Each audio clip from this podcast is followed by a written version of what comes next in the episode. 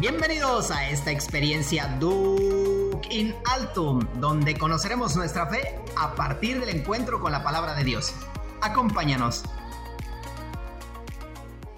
Señor, danos siempre de este pan.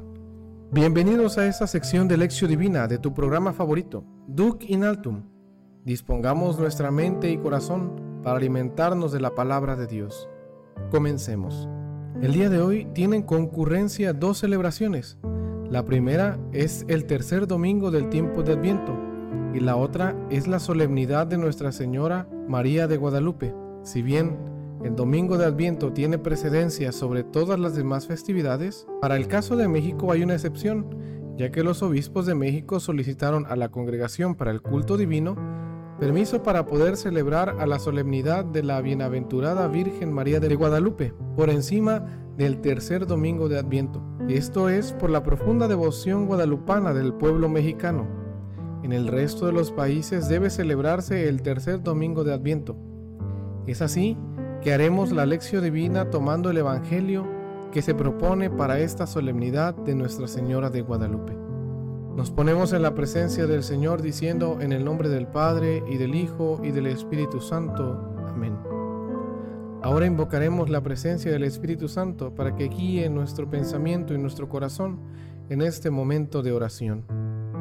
Espíritu Santo, ilumina nuestro entendimiento para que al leer o estudiar la Sagrada Escritura, sintamos la presencia de Dios Padre que se manifiesta a través de su palabra Abre nuestro corazón para darnos cuenta de tu querer y manifestarlo en nuestras acciones de cada día. Instruyenos en tus sendas, para que teniendo en cuenta tu palabra, seamos signos de tu presencia en el mundo. Amén. Pasaremos ahora al primer paso de la que es propiamente la lectura del Evangelio de este domingo, que se será tomado del Evangelio según San Lucas en el capítulo 1, versículos del 39 al 48. Prestamos atención. En aquellos días, María se puso en camino y fue a prisa a la montaña, a un pueblo de Judá. Entró en casa de Zacarías y saludó a Isabel. En cuanto Isabel oyó el saludo de María, saltó la criatura de su vientre. Se llenó Isabel del Espíritu Santo y dijo a voz en grito, Bendita tú entre las mujeres y bendito el fruto de tu vientre.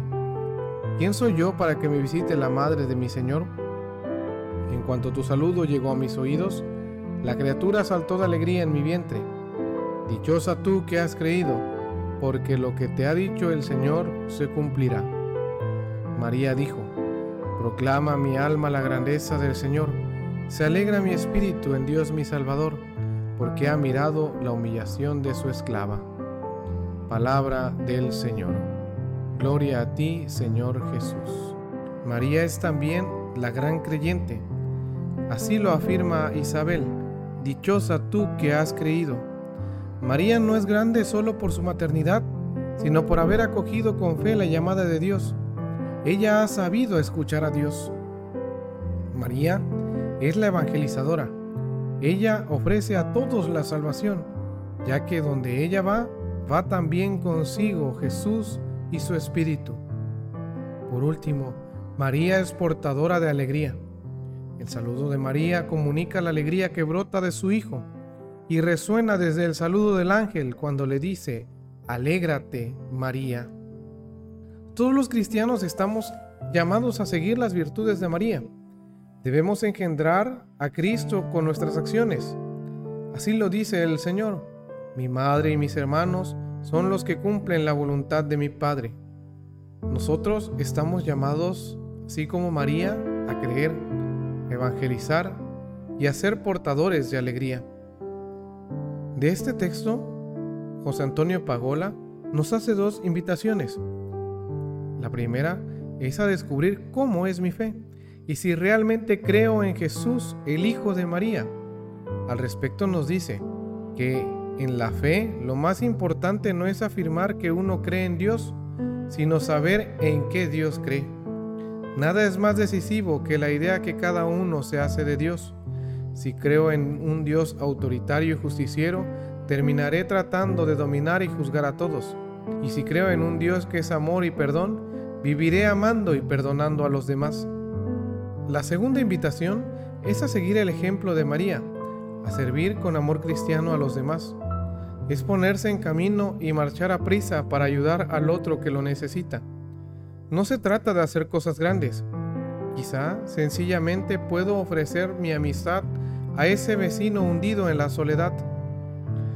Puedo estar cerca de ese joven que sufre depresión. Tener paciencia con ese anciano que busca ser escuchado por alguien. Estar junto a esos padres que tienen a su hijo en la cárcel. Alegrar el rostro de los niños tristes, marcado por la separación de sus padres. El amor nos lleva a compartir las cargas y el peso que cada uno tiene. El amor libera de la soledad e introduce una esperanza nueva en quien sufre, pues se sienten acompañados en su aflicción. Pasamos ahora al momento de la meditación. Puedes responder en este momento las preguntas que te surgieron de la lectura del texto. Yo te propondré algunas para que juntos reflexionemos lo que el Señor nos quiere decir en este día. ¿Soy consciente de que estoy llamado a seguir el ejemplo de María? ¿Qué tanto engendro a Jesús en el mundo con mis acciones? ¿Soy verdadero creyente? Es decir, ¿he tenido un encuentro verdadero con Jesús o solo lo sigo por la fe en el mero tradicionalismo? ¿Soy un portador de alegría o solo de pesimismo y negatividad? ¿Llevo el Evangelio de Jesús a donde quiera que yo vaya? ¿Soy presto para ayudar al que lo necesita o solo amo o ayudo a los que me aman o ayudan? Pasamos ahora al momento de la oración. Orar es responderle al Señor que nos habla por medio de su palabra. Es decir, ¿qué me hace decir el texto? La oración más bella y más grata a Dios es la que surge del corazón. Ahora te propondré la siguiente oración para que juntos terminemos este momento de lección divina. Gracias, amigo Jesús, porque me permites este momento de oración y reflexión. Concédeme encontrarme todos los días contigo para poder reparar mis fuerzas, que por intercesión de la Virgen María de Guadalupe, Madre nuestra, pueda servir como ella a mis hermanos y llevarte a ti a donde quiera que yo me encuentre. Amén. Pasamos ahora al último momento de la lección divina, que es la contemplación es ver cómo es que Dios ve mi realidad y de ahí tener un momento a solas con el Señor para que experimentemos el amor de Dios con nosotros y lo compartamos con nuestros hermanos. Te voy a invitar a que repitas después de mí la siguiente oración que es tomada del Salmo 66. Que te alaben, Señor, todos los pueblos lo decimos una vez más. Que te alaben, Señor, todos los pueblos. Concluimos nuestra lección divina diciendo, Gloria al Padre y al Hijo y al Espíritu Santo, como era en el principio, ahora y siempre, por los siglos de los siglos. Amén.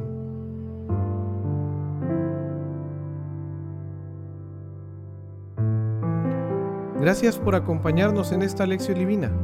Los esperamos en el siguiente episodio. Y recuerda, Laudetur Jesus Christus. Alabado sea Jesucristo.